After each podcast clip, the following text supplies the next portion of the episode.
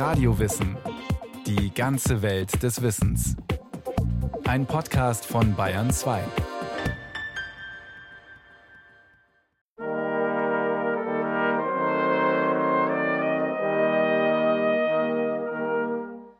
Seinen Namen nennen. Das heißt schon die Erinnerung an glückselige Tage feiern. Als es bei uns noch so weiß-blau und altbayerisch war. Heute ist einem als atme man mit vollen Lungen erfrischende Höhenluft, wenn man an ihn und seine Zeit denkt. Es ist vielleicht nicht alles richtig und alles staatsweise, aber es ist alles rechtschaffen gemacht worden. Das wusste jeder im Volke. So schwärmt Ludwig Thoma 1921 zum 100. Geburtstag des Prinzregenten Luitpold. Da ist das Königreich schon Geschichte seit 1918. Bayern ist Freistaat. Die Folgen des Ersten Weltkriegs, der Revolution, der Hungerjahre sind noch spürbar. Da strahlt die Prinzregentenzeit im Rückblick besonders hell, bis ins Fernsehzeitalter hinein. Den Vorspann der Fernsehserie Königlich Bayerisches Amtsgericht können heute noch viele auswendig aufsagen. Es war eine liebe Zeit, die gute alte Zeit vor Anno 14. In Bayern gleich gar Damals hat noch seine königliche Hoheit der Herr Prinzregent regiert. Ein kunstsinniger Monarch. Denn der König war schwermütig. Das Bier war noch dunkel und die Menschen waren typisch. Die Burschen schneidig, die Dirndl sittsam und die Honoratioren ein bisschen vornehm und ein bisschen leger. Es war halt noch vieles in Ordnung damals. Das war eine enorme Verklärung. Werner K. Blessing Historiker und Spezialist für fränkische Landesgeschichte. Gerade der letzte Satz war alles noch in Ordnung. Es hat keine Epoche in der bayerischen Geschichte gegeben, in der gesellschaftlich so viel umgebrochen ist und sich so viel verändert hat. Während die herrschenden Eliten, das liberale Großbürgertum und der Adel noch an den alten Machtstrukturen festhalten, kommt die Gesellschaft in Bewegung, räumlich und sozial. Fortschritt in Wissenschaft, Technik und Kultur. Das zeichnet die Jahre von 1886 bis zum Beginn des Ersten Weltkrieges in Bayern aus. Sichtbares Erbe der Zeit sind die großen Bauten.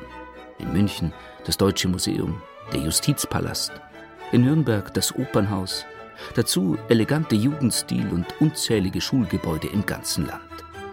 Das Königreich ist in Bewegung.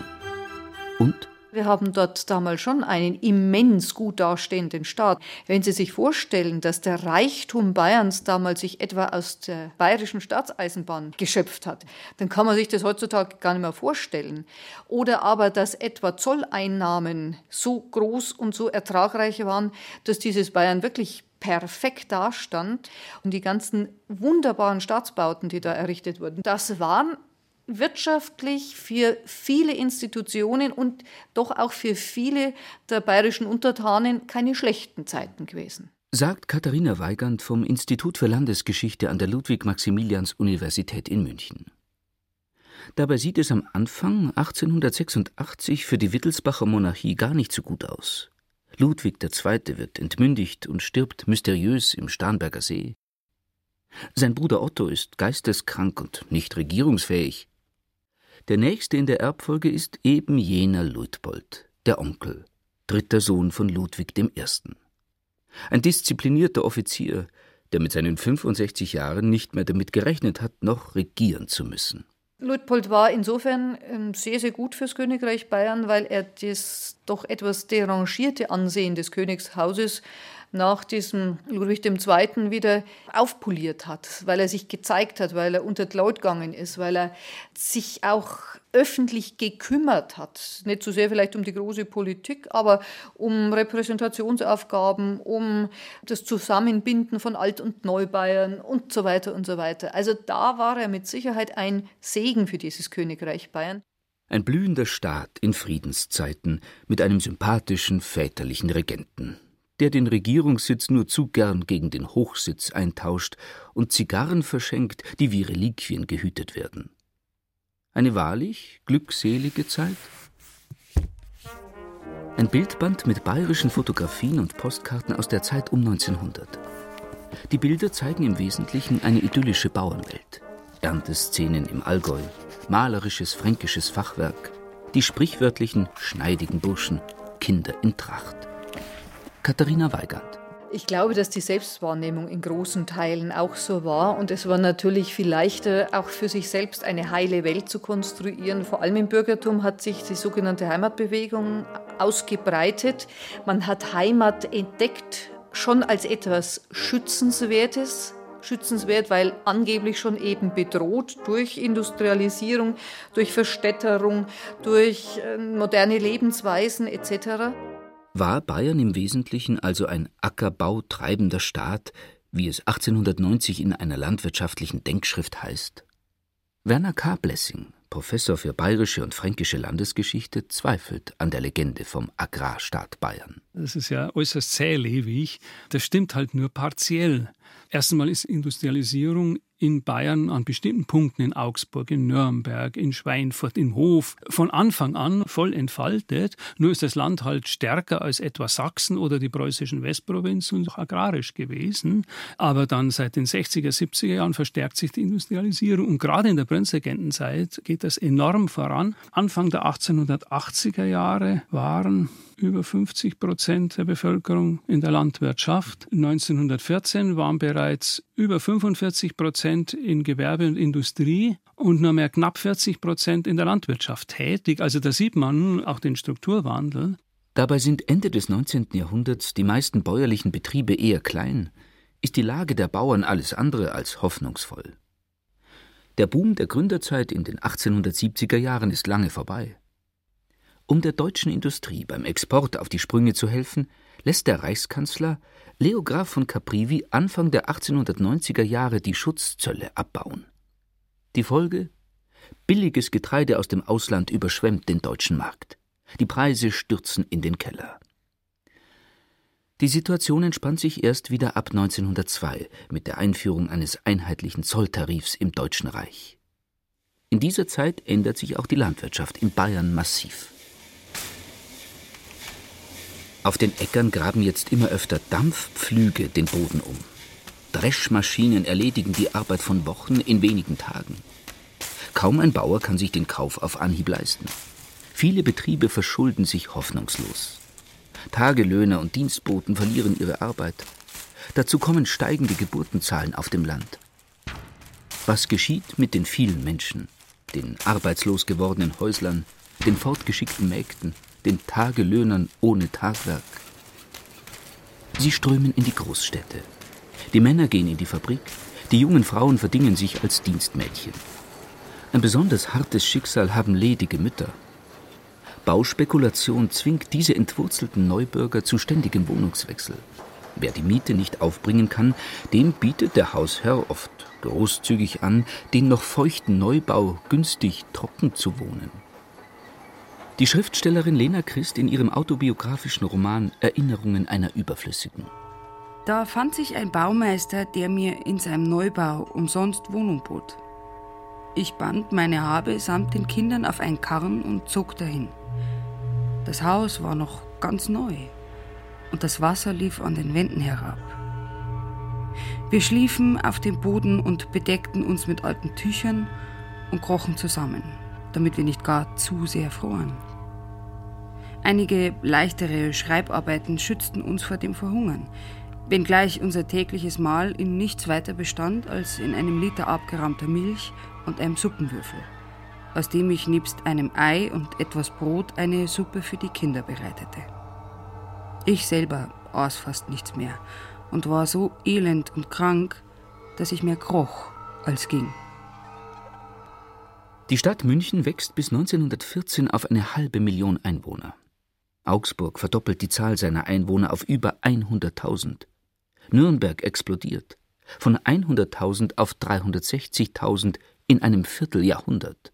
Nürnberg ist das größte Industriezentrum oder das größte Wirtschaftszentrum Süddeutschlands geworden um 1960 Prozent der Einwohner Arbeiter, die sowohl in der Altstadt wie dann auch in der großen Südstadt, die gebaut wurde, weitgehend auch das Alltagsleben bestimmt haben.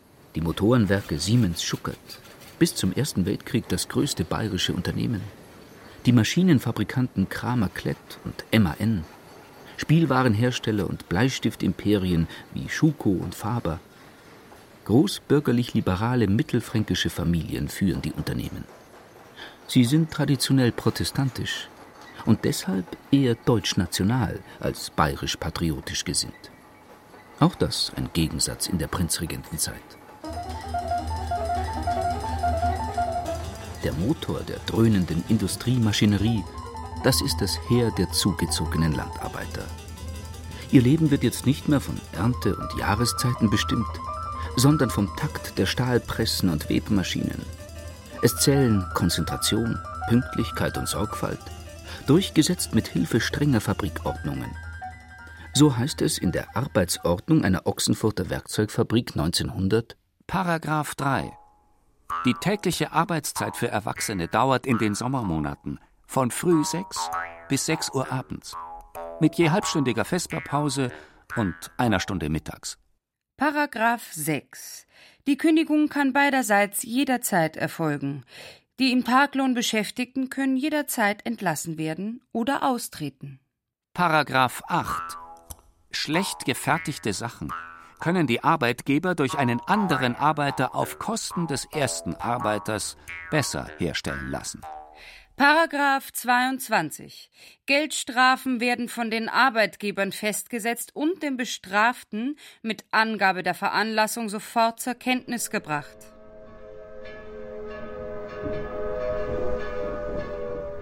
Nach dem Ende der Schicht wartet die düstere Arbeiterwohnung. Werner K. Blessing über Nürnberger Verhältnisse in der Südstadt, das waren zumindest einigermaßen lebenswerte Neubauten, Mietskasernen halt und mehreren Hinterhöfen. Aber in der Altstadt war es so, dass eben einfach alte Gebäude, teilweise aus dem 16., 17. Jahrhundert, dann eben sozusagen heruntergewohnt wurden. Das Bürgertum ist ausgezogen und es sind wirkliche Slums entstanden mit ganz ungesunden Wohnungen, Ungeziefer, verwanzt, verlaust, kaum Licht, feucht, mit hoher Kindersterblichkeit, dann hohe Krankheitsraten, TBC etwa und so war eine typische Krankheit, vor allem junger Menschen, junger Frauen vor allem. Also das war zum Teil uns ein wirklich deprimierender Alltag. Nürnberg und München haben zunehmend mit Smog zu kämpfen. Und in den Fabrikhallen machen Schleifstaub und giftige Dämpfe den Arbeitern zu schaffen. 1904 stellen die königlich bayerischen Fabriken und Gewerbeinspektoren in Oberfranken fest, Weniger günstig steht es um die gesundheitlichen Verhältnisse der Textilarbeiter. Zwar sind die Betriebsräume der Fabriken, von älteren Anlagen abgesehen, befriedigende, in neueren Anlagen allen Anforderungen entsprechende. Doch gefährden namentlich in der Baumwollspinnerei stetige Staubentwicklung und hohe Wärme in erheblicher Weise die Gesundheit der Arbeiter. Aber anders als in England, wo ein ungezügelter Industriekapitalismus das Proletariat verelenden lässt, macht der bayerische Staat relativ früh aktive Wohlfahrtspolitik. Er kontrolliert die Arbeitsverhältnisse, versucht die Wohnungsnot zu lindern, Genossenschaften entstehen. Und immer mehr Unternehmer sorgen für ein angemessenes Leben ihrer Arbeiter. Sicher auch aus ethischen Gründen, aber vor allem um qualifizierte Facharbeiter wirklich dauerhaft zu halten – so entstehen Betriebswohnungen, Betriebskrankenkassen, Heilanstalten und öffentliche Brausebäder. Auch der bezahlte Urlaub ist eine Errungenschaft dieser Zeit.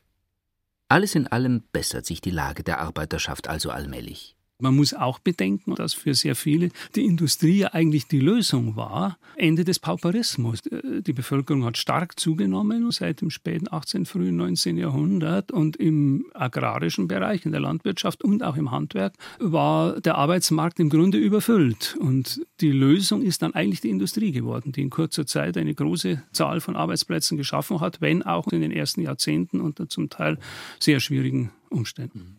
Und München?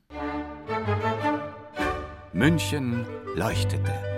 München leuchtet natürlich schon bevor Thomas Mann den berühmt gewordenen Satz 1902 niederschreibt.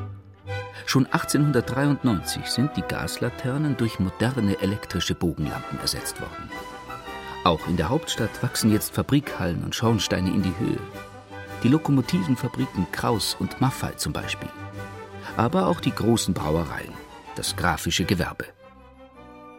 Im Vergleich zu Berlin haben es die meisten Arbeiterfamilien in München gut.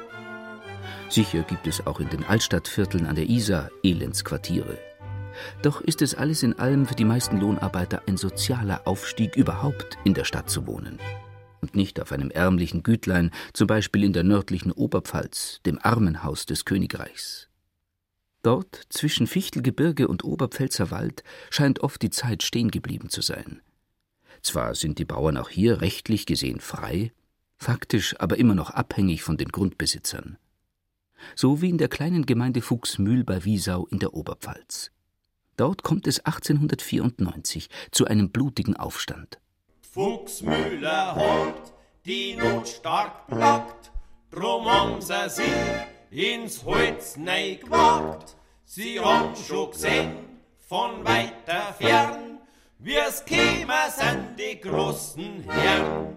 Weil ihnen ihr altes Recht, Holz für den Eigenbedarf zu schlagen, vom adeligen Grundbesitzer plötzlich verwehrt wird, machen sich im Oktober 1894 etwa 200 Einwohner von Fuchsmühl in der nördlichen Oberpfalz eigenmächtig auf in den Wald.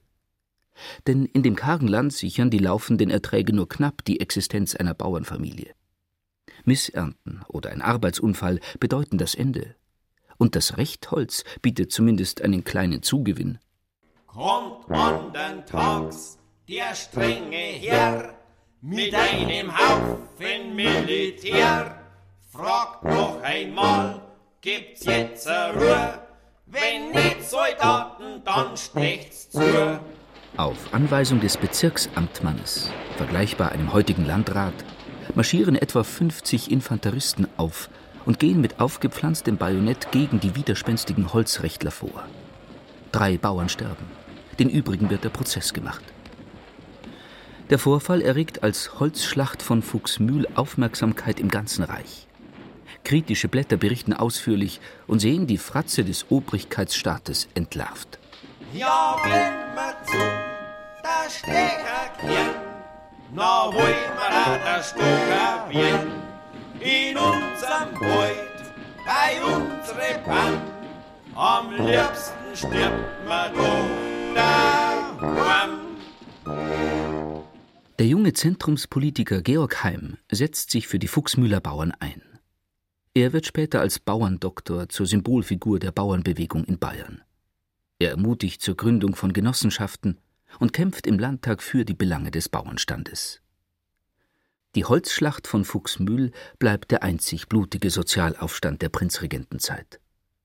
Der Historiker Werner K. Blessing naja, das war sozusagen anarchisches Handeln von nicht organisierten Bauern. Und dagegen in Nürnberg war die Sozialdemokratie ja sehr früh stark gewesen und die Nürnberger Arbeiterschaft galt als besonders diszipliniert, gerade deshalb, weil es eben zum großen Teil qualifizierte Facharbeiter waren. Nicht so wie in der Textilindustrie etwa Anlernkräfte und Facharbeiter sind in der Regel immer die, die organisationsbewusster sind und mehr so handeln, wie die Organisation das eben auch will. Und in Nürnberg ist einfach der Protest von den Gewerkschaftsführern und von den Führern und so der Partei kanalisiert worden in zum Teil große Streiks, aber nicht in spontane Gewalt, wie das bei diesem letztlichen ländlichen Proletariat der Fall war. Die bayerische SPD wollte keinen gewaltsamen Umsturz. Die hat durchaus eine monarchische Herrschaft akzeptieren können, wenn es denn eine parlamentarische Monarchie geworden wäre. Und da, glaube ich, ist wahrscheinlich das eigentliche Problem zu sehen das Problem. Das politische System bleibt starr. Bis zum Schluss. Den weltanschaulich liberalen, reichsfreundlichen Ministern in Luitpolds Regierungsmannschaft stehen bis 1912 konservativ-katholische Mehrheiten im Landtag gegenüber. Die herrschenden Eliten versuchen, ihre Privilegien zu halten, allen gesellschaftlichen Bewegungen zum Trotz. Katharina Weigand. Also, dass diese liberalen Minister da durchaus eine Scheu hatten, genau solche Schichten an der Politik stärker zu beteiligen, kann man auf der einen Seite wiederum aus deren Position heraus nachvollziehen, dass es dann natürlich auf lange Frist auch zu einer Geneigtheit solcher Schichten, wenn dann noch der Hunger dazu kam, und der kam dann während des Ersten Weltkrieges massiv dazu, die Geneigtheit dann einer solchen Revolution zumindest nicken zuzustimmen, auch wenn man vielleicht gar nicht aktiv mitgemacht hat, das ist dann nachvollziehbar. Am 12. Dezember 1912 stirbt Luitpold, 91 Jahre alt. Wir sehen den Trauerzug an der Münchner Theatinerkirche vorbeiziehen, streng nach den Regeln der alten Monarchie. Vorneweg die Gugelmänner, geheimnisvolle Totenbegleiter in schwarzen Kutten und spitz zulaufenden Mützen, die nur einen kleinen Seeschlitz haben, um den Hals das Königswappen. Es folgt der Sarg, flankiert von der königlichen Leibgarde. Der internationale Hochadel dahinter. Die Untertanen stehen am Rande. Der Trauerzug ist auf Film gebannt. Ein neues Medium dokumentiert das Ende der guten alten Zeit.